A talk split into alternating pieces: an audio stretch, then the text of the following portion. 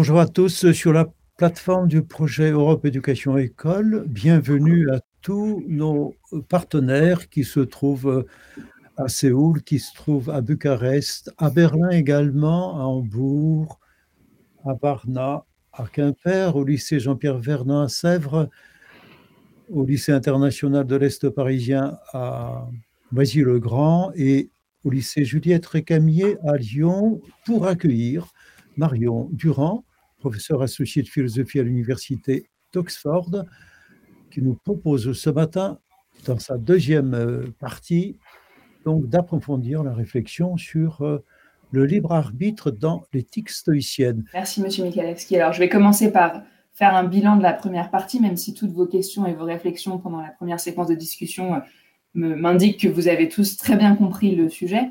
Donc, cette thèse déterministe, c'est l'idée selon laquelle tout arrive depuis la nuit des temps jusqu'à la fin de l'univers, des suites de causes ou de chaînes de causes, euh, et donc que tout arrive par nécessité, rien ne pourrait être autrement que ce qu'il est, et il n'y a dans l'univers aucune place au hasard, tout est ordonné, et ça inclut nos choix, nos actes, de telle sorte que pour tout acte, il nous était en fait impossible d'agir autrement. Et on a présenté deux arguments antidéterministes. Le premier, l'argument dit paresseux, qui euh, demande pourquoi agir, puisque de toute façon, les suites de mes actions sont prédéterminées. C'est-à-dire que quoi que je fasse, la même chose adviendra, donc pourquoi le faire? Donc le déterminisme semble rendre toute action inutile ou vaine.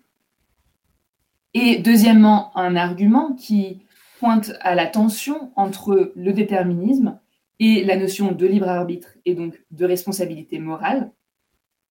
C'est-à-dire si toutes mes actions sont nécessaires et sont donc inévitables, c'est-à-dire en un sens qu'elles sont contraintes par le destin, est-ce que je suis vraiment libre de mes actions et est-ce que j'en suis vraiment responsable? Dans cette deuxième partie, je vais donc me tourner euh, vers les réponses que Chrysippe apporte à ces deux arguments, euh, en commençant par l'argument paresseux. Alors, en réponse à l'argument paresseux, Chrysippe souligne que les événements ne sont pas tous indépendants les uns des autres. Certains événements, dit-il, sont conjoints, sont confatals, ils sont associés par le destin, c'est-à-dire qu'ils font partie d'une seule et même chaîne de causes, et qu'on ne peut donc pas les dissocier. Alors le texte de Cicéron, dans le dossier pédagogique, nous donne l'exemple d'Oedipe. C'était le destin de son père Laïus d'avoir pour fils Oedipe, qui et c'était à son tour son destin, tuera son père et épousera sa mère, selon la mythologie grecque. Mais pour que Laïus euh, ait pour fils Oedipe, cela suppose que d'abord Laïus ait épousé et eu des relations avec Jocaste, la mère d'Oedipe. Sans cela, euh, Oedipe ne serait pas né. Donc on ne peut pas dissocier ces deux euh, événements. De même, si le malade de l'argument paresseux est destiné à guérir, il n'en est pas moins vrai qu'il est destiné à guérir des suites du traitement qui est prescrit par le médecin, et que donc il ne guérira que s'il appelle le médecin. Donc son appel au médecin est conjoint ou confatal, il est associé par le destin à sa guérison. Et il est donc déterminé non pas seulement qu'il guérira, mais aussi qu'il appellera le médecin. Donc dans la chaîne causale qui amène euh, et qui donc détermine la guérison, on trouve et la guérison et l'appel au médecin. Et puisqu'appeler le médecin est une cause nécessaire à la guérison, l'appel au médecin n'est pas vain, n'est pas inutile. Euh, c'est que, comme on le voit, on ne peut pas séparer une cause de son effet et vice-versa. Euh, mais c'est exactement ce que cherche à faire l'argument paresseux. L'argument paresseux suggère que le malade guérira, qu'il appelle le médecin ou non. Mais comme le montre Chrysippe, euh, cet argument n'est pas courant parce que même si la suite de nos actions est déterminée, elle est en cela précisément qu'elle est causée par nos actions. Donc cette détermination, cette nécessité ne rend pas nos actions inutiles. De fait, nous devons agir pour assurer la conséquence de nos actions. Donc pour guérir, je dois appeler le médecin. Non pas inutile d'appeler le médecin. Alors cette solution euh, permet de redonner son sens et sa valeur à notre décision d'agir, mais elle n'en résout pas pour le moins tous les problèmes, puisque appeler le médecin est, selon la thèse déterministe, après tout, tout autant déterminé que l'est la guérison. Donc la réponse de Crisip montre bien qu'il faut prendre une décision, mais il n'est pas du tout évident que cette euh, réponse euh, montre aussi que la décision révèle, relève de nous. Et donc la réponse de Crisip à l'argument ne suffit pas vraiment à démontrer qu'il y a une place au libre arbitre ou à la responsabilité morale, puisque on l'a vu, euh, ça demande que nos décisions relèvent de nous et non pas d'une contrainte, y compris la contrainte de la nécessité du destin. Donc la réponse à l'argument paresseux qui redonne euh, son sens à notre prise de décision ne répond néanmoins pas au deuxième argument euh, antidéterministe qui suggère que ces décisions ne relèvent pas de nous, ne sont pas libres et donc ne permettent pas vraiment une, responsabilité morale. Alors en réponse au deuxième argument, Chrysippe distingue les causes qu'il appelle proximales des causes qu'il appelle principales. Et il suggère qu'un agent ou un acteur responsable de ses actions en tant qu'il en est la cause principale. Et il illustre euh, ce propos qui est un peu obscur, hein, avec euh, ces termes qu'il introduit, euh, avec l'image d'un cylindre qu'on pousserait d'en haut d'une pente et qui roulerait jusqu'en bas. Il y a une impulsion, disons une main qui pousse, mais si le cylindre continue de rouler jusqu'en bas de la pente, ce n'est pas du fait de l'impulsion, mais du fait de sa forme cylindrique. On pourrait le comparer à une autre forme, par exemple un cône, ou imaginer par exemple de lancer un ballon de foot et un ballon de rugby euh, en haut d'une pente, en haut d'une colline. Si on les pousse ou qu'on les lance tous les deux en même temps, leur trajectoire va être différente, euh, du fait de leur forme différente. Le ballon de foot va rouler, le ballon de rugby risque de rebondir de manière un peu désordonnée parce qu'ils ont des formes complètement différentes. Et c'est exactement ce que nous dit Chrysippe, euh, comme le rapporte Olugel dans son texte.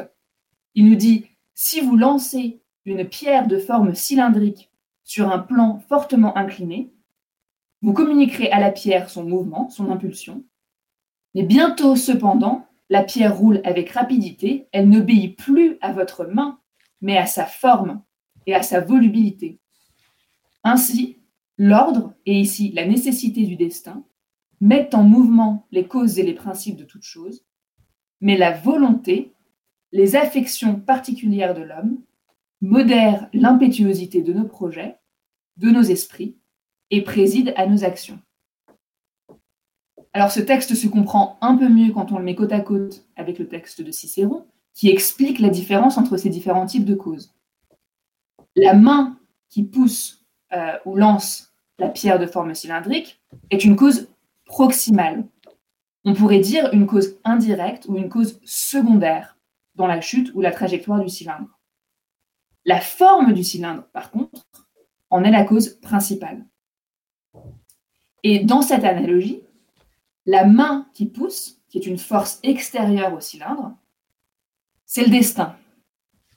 Et la forme du cylindre, qui est sa constitution interne, c'est la volonté, les affections, l'esprit, l'état ou la constitution interne de l'acteur. Alors, pour bien comprendre cet argument de Chrysippe, il est aussi utile de prendre le temps de réfléchir à la psychologie de la délibération de l'action qu'il a en tête les êtres rationnels, c'est-à-dire nous, les êtres humains, sont dotés de la capacité de délibérer. Et ce processus de délibération, c'est un processus qui s'articule en général en plusieurs temps. Alors disons par exemple que je vois sur une table euh, une part de fondant au chocolat. Je reçois cette information sensorielle et je dois maintenant décider de mon action. Alors un animal euh, pourrait de manière impulsive prendre et manger la part de gâteau, mais moi étant rationnel, je vais devoir délibérer. Alors, je pourrais penser qu'elle a l'air plutôt appétissante, euh, peut-être que j'ai un peu faim, euh, et donc décider de la manger, parce que ça a l'air quand même très bon. Ou je pourrais penser que, bon, il est 11h20, que j'ai quand même bien petit déjeuner, que je vais bientôt déjeuner, que mes artères n'ont pas vraiment besoin d'une part de gâteau, et donc je pourrais m'abstenir. Mais dans tous les cas, je reçois d'abord cette information sensorielle sur la base de laquelle je vais former une opinion. Euh, ce serait une bonne chose de manger la part au chocolat ou non, peut-être que je devrais quand même m'abstenir de manger la part de gâteau. Et sur la base de cette opinion, je vais agir. Dans ce schéma, on voit bien que mon état d'esprit va avoir un impact direct sur la décision que je prends. Si je suis gourmande, je vais manger la part de gâteau au chocolat. Si je suis plutôt vertueuse, je vais m'en abstenir. Cette délibération et donc la décision qui s'ensuit sont la cause principale de mon action.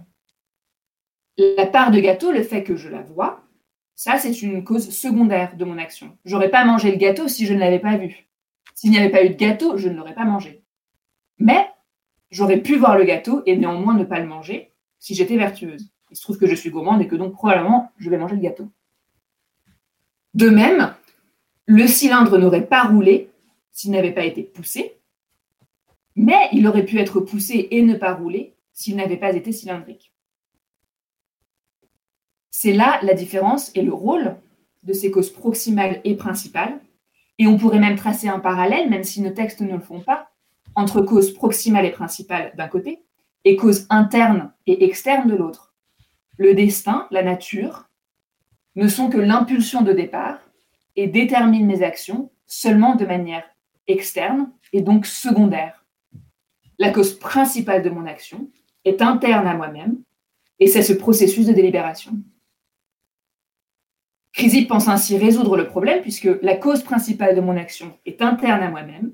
Il pense pouvoir dire que puisque c'est moi la cause principale de mon action, eh bien j'en suis responsable. Même s'il y a d'autres causes euh, qui sont secondaires, qui m'amènent à cette décision. Euh, et c'est donc en ce sens que les questions euh, de M. Langevin et, et, de ses étudiants au lycée de Sèvres, je pense, prédisaient bien la réponse de Chrysippe. Alors, on a quand même le droit de se demander si cette réponse est finalement vraiment satisfaisante. Parce qu'on l'a vu, on pense généralement que le libre arbitre et donc la responsabilité requiert qu'on ait le choix de faire autrement. Or, dans cette, dans cette réponse de Chrysippe, il ne nie pas qu'au vu du déterminisme causal qui se perd dans le cosmos, il n'est en un sens jamais vraiment possible de faire autrement. Alors Chrysippe a peut-être raison que ma décision dépend de moi, en cela qu'elle est le résultat de ma délibération. Mais cette délibération elle-même est prédéterminée et survient des suites de certaines causes. On peut penser, et là je reviens sur euh, les réflexions des élèves de Séoul, on peut penser par exemple avec les sciences sociales que ma décision vient de causes sociétales, que la société a en un sens un peu déterminé mes choix, ou on peut penser avec les sciences euh, naturelles, comme l'a suggéré Elias à que la pensée est une production euh, biologique qui est déterminée par un mécanisme purement physiologique. Alors on pourrait dire par exemple que je suis gourmande des suites de mon éducation ou des suites de ma constitution physiologique, peut-être même génétique, ou peut-être à cause d'autres aspects euh, du cosmos. Mais dans tous les cas, c'est parce que je suis gourmande que je décide de manger le gâteau quand je vois le gâteau. Pire, étant gourmande, il m'est en un sens impossible de ne pas décider de manger le gâteau. Donc, mon choix est prédéterminé. Alors, bien sûr, je pourrais me réformer. Pardon. Euh, je pourrais, par exemple, devenir vertueuse, ne plus être gourmande, mais cela aussi serait le résultat d'une chaîne causale prédéterminée et donc serait inéluctable. Alors je vais prendre un autre exemple. Euh, au vu du contexte dans lequel s'inscrit ce cours, on pourrait par exemple penser que les Européens qui sont allés signer le traité de l'Élysée ont réussi à rompre avec un déterminisme qui s'opérait jusque-là pour les opposer et ont réussi à s'unir, à créer cette unité et à la préserver. Mais Chrysippe répondrait que tout cela fait partie d'une seule et même chaîne causale. L'opposition, les atrocités du début du XXe siècle, de la guerre, étaient nécessaires en elles-mêmes et à la paix et aux relations positives et prolifiques qui en ont suivi.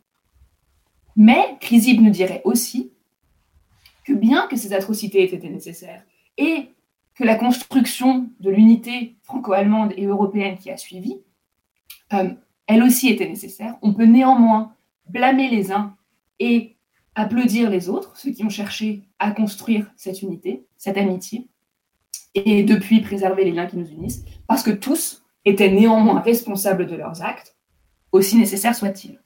Alors, comment, encore une fois, faire sens de cette responsabilité si la liberté qui semble pourtant nécessaire pour établir une responsabilité est incompatible avec la nécessité?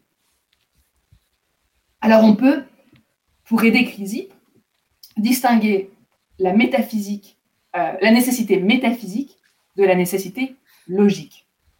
Bien qu'il soit nécessaire d'un point de vue métaphysique qu'une cause entraîne son effet, Chrysippe maintient cependant que d'un point de vue logique, l'alternative est toujours possible. Au vu de ma gourmandise, il m'était métaphysiquement impossible de ne pas manger le gâteau, mais il était logiquement possible que je ne le mange pas. Et cela, encore une fois, selon Chrysippe, suffit pour asseoir ma responsabilité morale. Et on voit ici que les différentes explications se rejoignent et vont pousser le, stoïcisme à dire que ma délibération n'est importante pas seulement en cela qu'elle est la cause de mon action et donc suffisante pour ma responsabilité morale, mais aussi qu'elle est essentielle à ma liberté et à mon bonheur. Et le bonheur, selon les stoïciens, est le but final de la vie éthique. On voit cette position le plus nettement dans l'image que les stoïciens nous présentent du chien et du chariot. Ils nous disent que si on accroche un chien à un chariot et que l'on tire le chariot, le chien pourra soit décider de suivre le chariot, soit chercher à résister, auquel cas il sera néanmoins tiré par le chariot, mais de force. Dans les deux cas, le chien suivra le chariot, mais dans un cas, il le fera de son plein gré, et de l'autre, il y sera forcé. De même, quelle que soit ma décision, ce qui en découle sera ce qui est destiné à arriver. Mais dans un cas, j'en serai contente et satisfaite, et dans l'autre, non. Le sage stoïcien, le modèle de vertu des stoïciens, va donc chercher à ne prendre que des décisions qui sont en adéquation avec le destin, et c'est, selon les stoïciens, par là même qu'il sera libre et heureux. Et donc on voit que les stoïciens, pour résoudre l'apparent conflit entre la thèse déterministe qu'ils avancent et la notion de responsabilité morale dont ils rechignent à se défaire, finissent par redéfinir la notion de, responsabilité morale. Cette notion dépend maintenant d'une cause principale ou d'une cause interne à l'action et d'une possibilité logique et non métaphysique. Et d'autre part, ils redéfinissent la notion de liberté qui en devient presque purement psychologique et qui s'apparente peut-être plus à une notion de libre arbitre, même si j'ai dit qu'il ne l'avait pas, cette notion de libre arbitre, puisqu'elle dépend de notre attitude face à la nécessité du destin, est libre, selon les stoïciens, celui qui choisit son destin, tant bien même qu'il n'aurait pas pu faire autrement. Alors je pense avoir assez parlé, j'espère que ces arguments euh, des stoïciens font sens et euh, euh, vous amène à plus de réflexions. Et donc, je vais vous redonner la parole euh, pour continuer ces réflexions. Alors, continuer les réflexions qu'on a entamées en première partie, enrichies peut-être par euh, les arguments offerts par Chrysippe. Et puis, euh, peut-être aussi évaluer, réfléchir à, ces, à réponses, chercher à, comprendre si les réponses apportées par Chrysippe sont convaincantes ou non. je vous écoute. Merci beaucoup Marion, merci. Euh, je regarde aussi du côté du lycée franco-allemand à Hambourg. Est-ce que M. Crouzet est là? Euh, Oui, oui, je suis là depuis le début. J'ai entendu euh, tout ce qui a été dit ici. En, fait, ça, m'est difficile pour l'instant de formuler des questions précises parce que, comme je vous l'avais dit l'autre jour, j'ai à l'égard de la philosophie stoïcienne une répulsion assez globale et ça suscite en moi toutes sortes de il y a toute une série de questions, et pour les formuler de façon philosophique, euh, euh, besoin d'un peu de temps, et donc de réécouter sans doute l'exposé, c'est ce que je vais faire.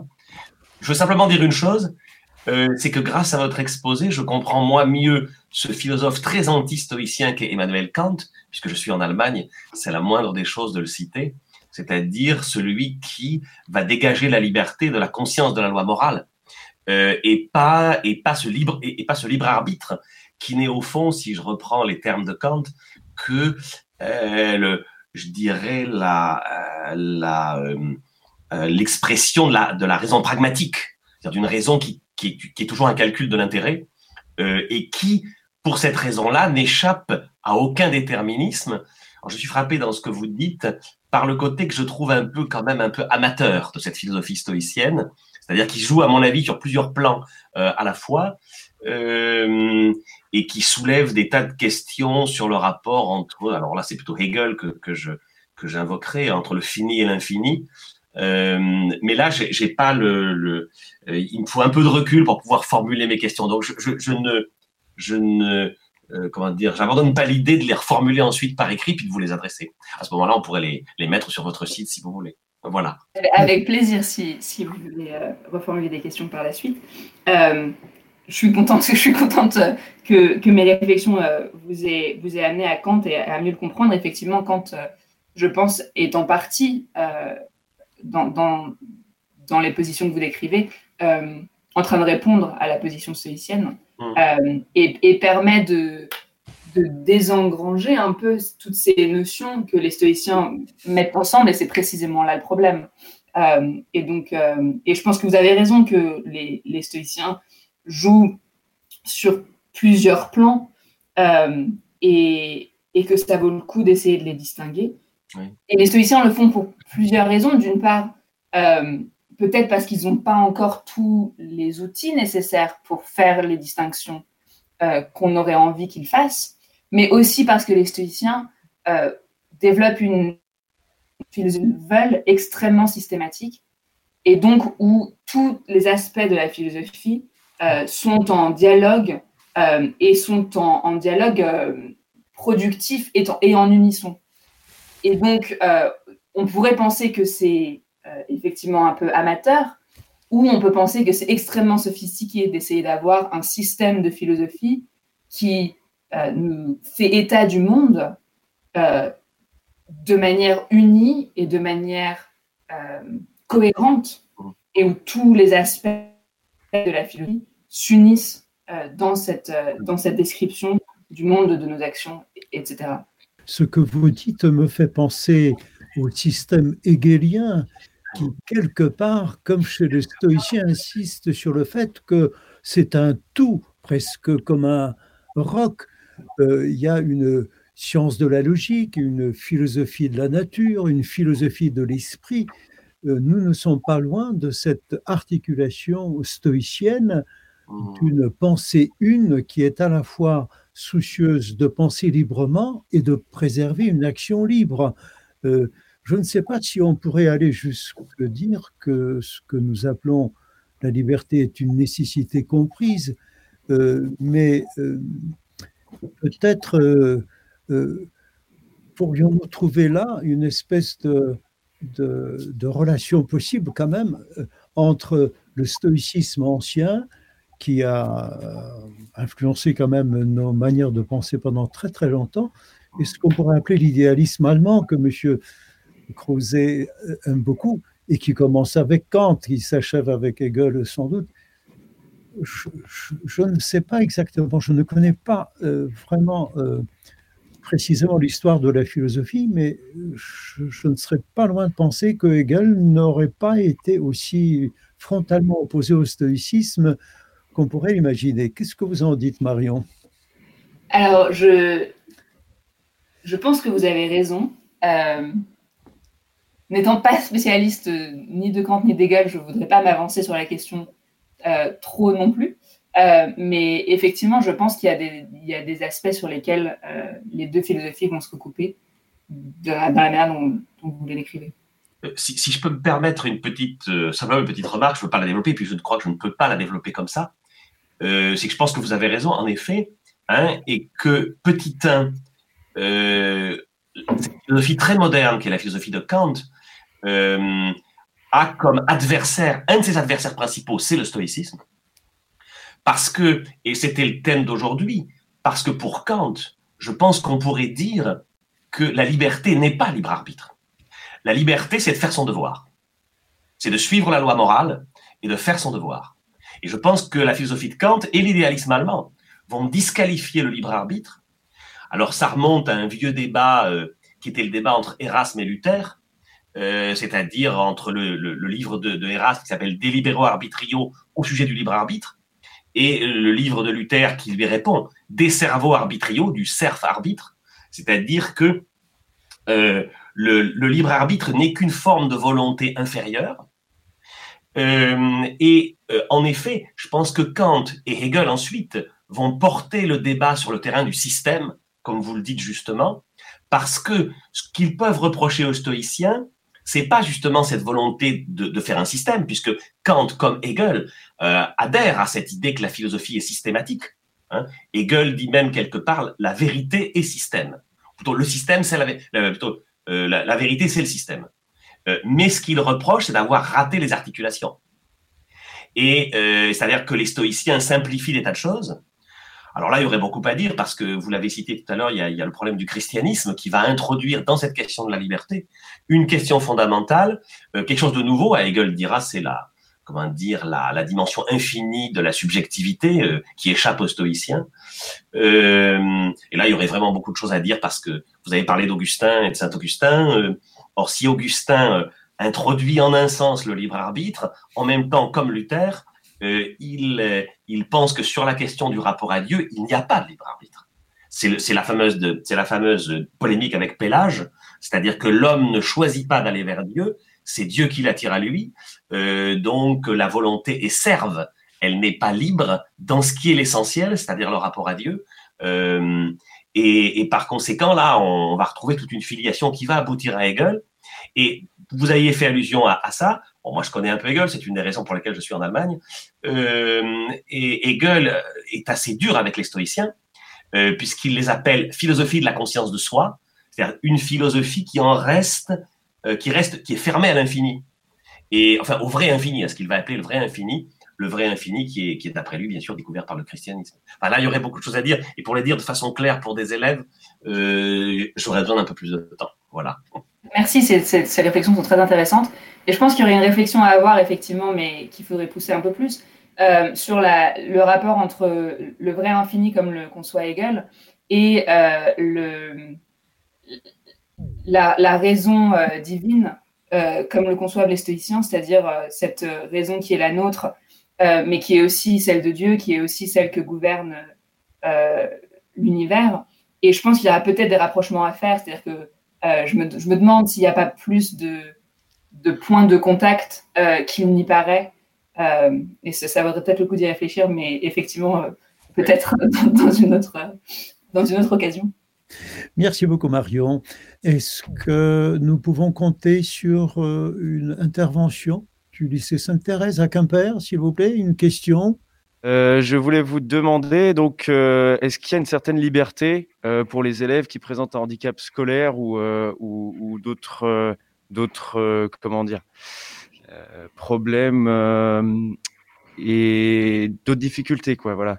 Est-ce que, voilà. Est-ce que, pour les élèves...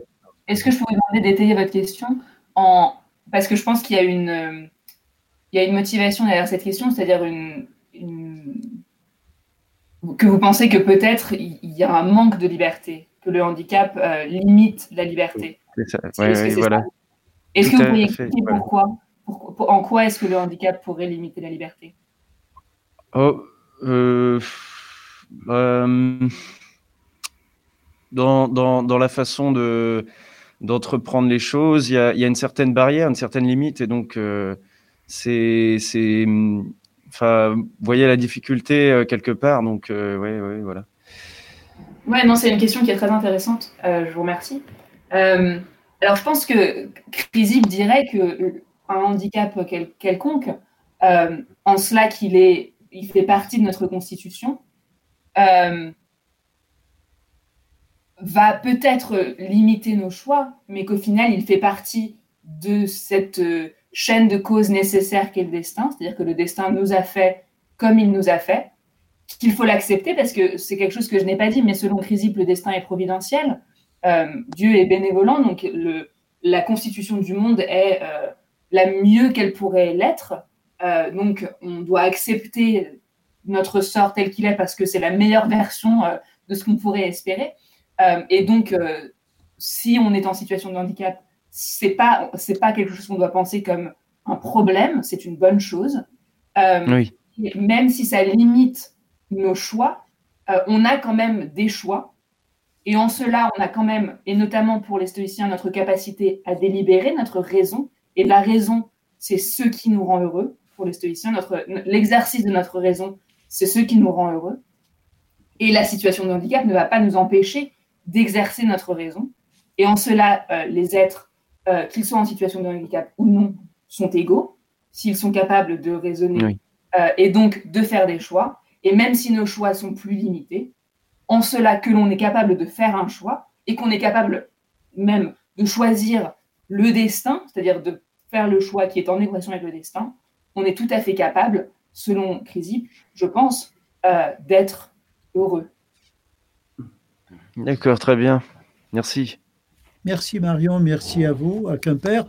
Je me tourne de nouveau vers les élèves du lycée international de l'Est parisien. Est-ce que vous souhaitez reprendre la parole? Euh, Oui, pardon.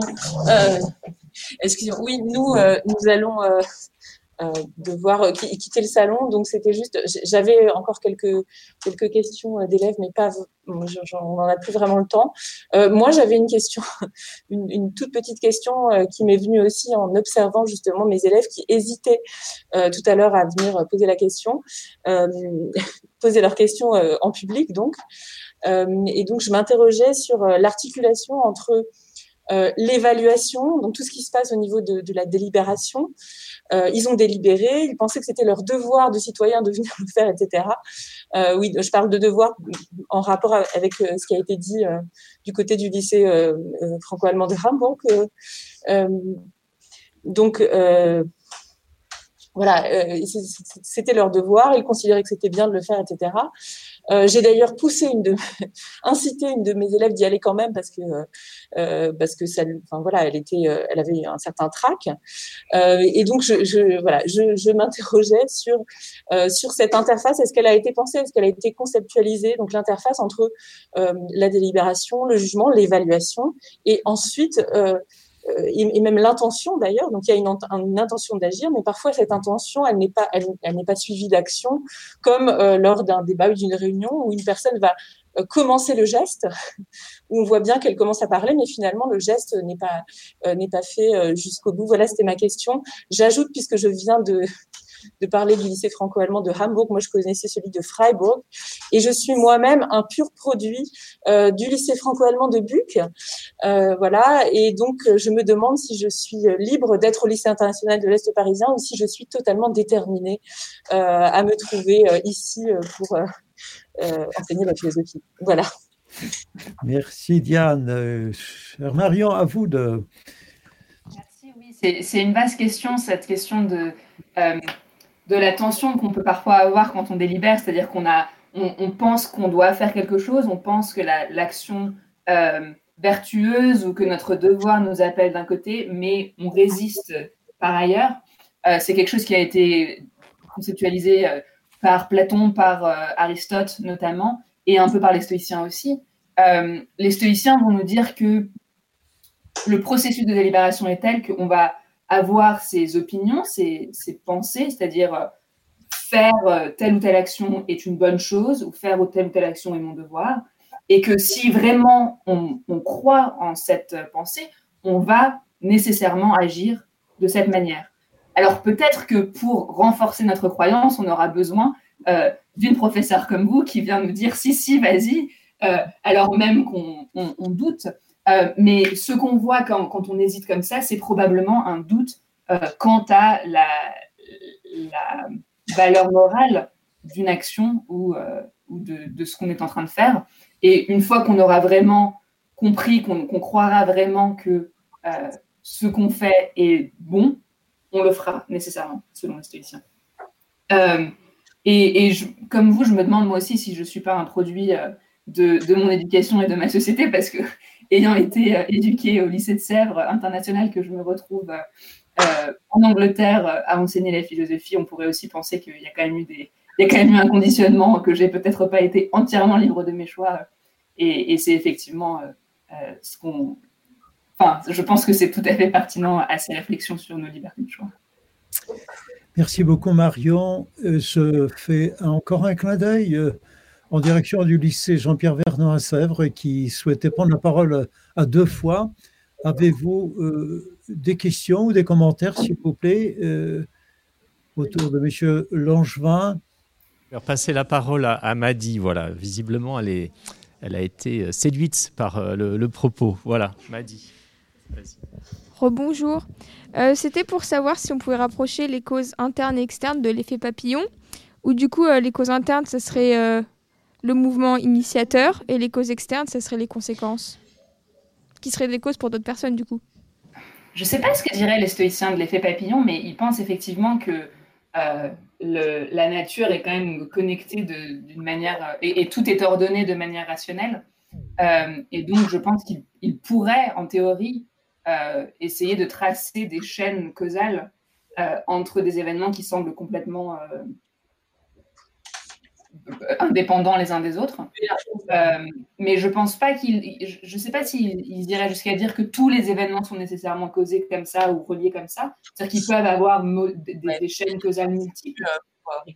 Euh, mais effectivement, euh, le, la distinction entre ces, ces, causes proximales et ces causes principales nous donne quand même des outils qui nous permettraient d'analyser l'effet papillon, euh, je pense, de manière assez cohérente. C'est une, très bonne, une très bonne observation. Merci. Merci beaucoup. Est-ce que les élèves de Séoul sont encore là? J'ai vu tout à l'heure encore l'image d'un élève. S'il souhaite prendre la parole, évidemment, il, se, il, serait prioritaire. À un moment, j'ai une question qui m'est venue à l'idée, c'est que les stoïciens euh,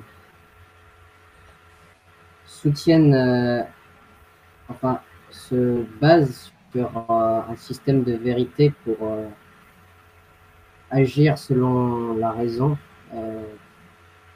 qui pense servir, si je ne me trompe pas. Et donc, la vérité est qui peut, peut paraître, euh, peut changer selon les époques, puisque ça pourrait être une théorie, une règle qu'on qu vient d'établir, qui nous paraît la moins fausse, euh, approuvée par une majorité d'individus. Alors, est-ce que le stoïcisme euh, peut être une pensée qui, qui est fixe, qui euh, évolue? C'est une très bonne question, Elias. Alors, la vérité, selon les stoïciens, d'un côté, elle, elle, peut changer, c'est-à-dire que par exemple, si je dis il pleut, euh, bah, maintenant pour moi à Oxford, c'est vrai, euh, il pleut. Euh, J'ai un temps bien anglais. Mais si demain il, fera, il fait beau, ce sera faux qu'il pleut. Et donc, cette même, cette même phrase il pleut peut être vraie ou fausse en fonction de s'il si, si pleut ou non. cela dit, les stoïciens vont aussi plutôt avoir tendance à penser que les, les faits moraux, et donc ce qui est vrai d'un point de vue moral, est objectif. Euh, et ça, ça ne va pas changer.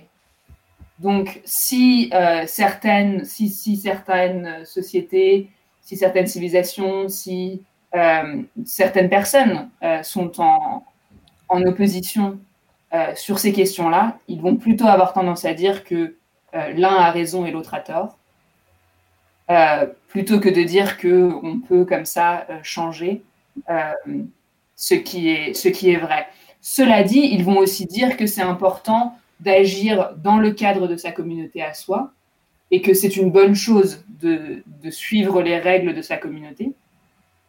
Euh, mais ça veut pas, mais, mais avec limite, c'est-à-dire qu'ils sont quand même pas relativistes. Ils vont pas le pousser jusqu'au bout. Euh, donc, euh, donc c'est, ils sont un peu entre deux, je veux dire, dans, dans la dichotomie que tu, que tu offres, Elias. Suite à la question d'Elias, euh, me vient à l'esprit une petite interrogation sur la présence de la raison euh, qu'il évoque, présence de la raison dans la nature. Quel, quel, quel est l'intérêt d'en parler en termes un peu métaphoriques de feu artiste ou des choses comme cela, Marion? Alors, je pense qu'il y, y, a plusieurs, enfin, de parler de la nature comme, comme raison euh, leur permet d'une part d'avoir un cosmos qui est rationnel et qui donc est intelligible. C'est-à-dire que si on, si on pense la nature comme rationnelle elle est, et comme rationnelle, avec en plus un lien avec notre raison à nous, c'est donc que la nature, l'univers, le cosmos euh, est appréhendable par notre raison à nous, et que donc on peut le comprendre, et que donc on peut l'expliquer, et qu'en plus on peut le, on peut, on peut le prédire. Il peut y avoir une harmonie entre les deux.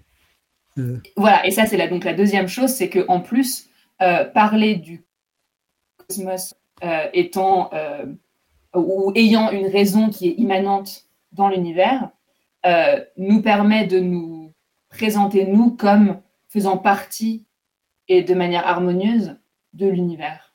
Puisque les, stoïciens vont dire que donc euh, la nature euh, est organisée par ce qu'ils appellent l'hégémonicon, c'est une espèce de faculté de délibérer, qui est la même que la nôtre et que nous sommes une, petite portion de cette, de hégémonicon. Donc nous avons, nous, une capacité, une faculté à délibérer, qui est une portion de la raison euh, et donc de la, nature rationnelle qui organise le cosmos. Et donc on peut voir une harmonie, un cosmos complètement harmonieux, effectivement, dans lequel nous avons une place euh,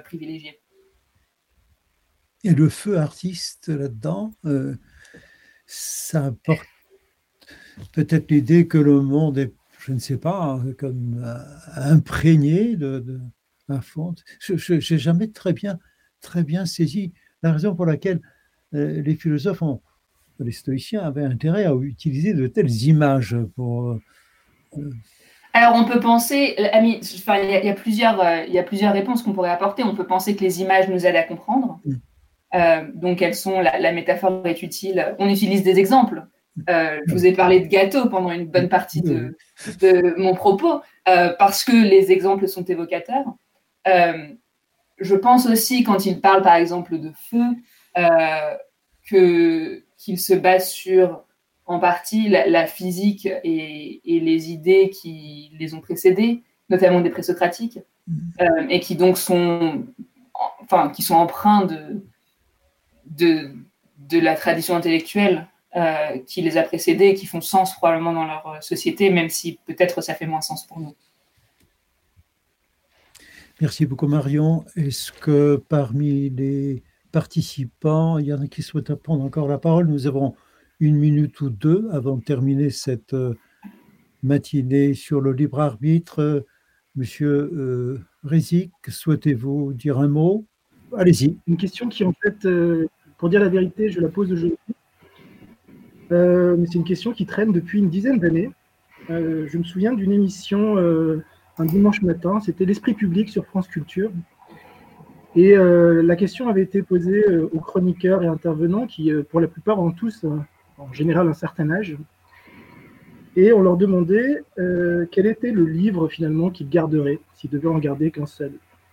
J'étais assez étonné de remarquer que pour, la, pour beaucoup d'entre eux, euh, le manuel de Sénèque, de, pardon, de, oui, de manuel, pardon, pardon, euh, revenait de façon, euh, enfin, c'est pour, pour, pour, beaucoup d'entre eux. Et je me suis dit à ce moment-là, il est très probable qu'avec de l'expérience, et une fois que tout commence à, à prendre un sens un peu différent au cours de la vie, bah, peut-être que ce qui reste, c'est le manuel d'Épictète. De, je me suis dit que peut-être qu'à un moment, je serai euh, moi aussi avec un livre de chevet qui sera le manuel d'Épictète. Je voulais avoir votre avis là-dessus, euh, Marion. Non, c'est intéressant. Le manuel d'Épictète, c'est quelque chose qui a un regain en ce moment d'intérêt pour le stoïcisme. Euh, il y a ce mouvement de stoïcisme moderne. Et le manuel d'Épictète est souvent la porte d'entrée pour, pour ces personnes qui s'intéressent au stoïcisme et qui veulent essayer de pratiquer le stoïcisme comme une philosophie pratique. Euh, et je pense qu'il y a plusieurs raisons pour ça. Le manuel d'Épithète, c'est un, livre qui est très accessible, qui est court, qui est fait de petites maximes euh, courtes, et donc qui est assez facile à lire et qui est facile à lire rapidement. C'est un bon livre de chevet dans, ce sens-là. Euh, mais je pense aussi qu'il y a quand même quelque chose dans la, philosophie stoïcienne. il y a un côté assez intuitif, il y a un côté de. Il y a aussi une, grosse part qui est une préparation à la mort, qui s'intéresse à comment comment on gère la fin de vie. Donc, euh, donc que des personnes plus âgées s'intéressent à ça, c'est peut-être logique. Euh, mais alors, euh, Monsieur Creuset à, Hambourg, qui a une, euh,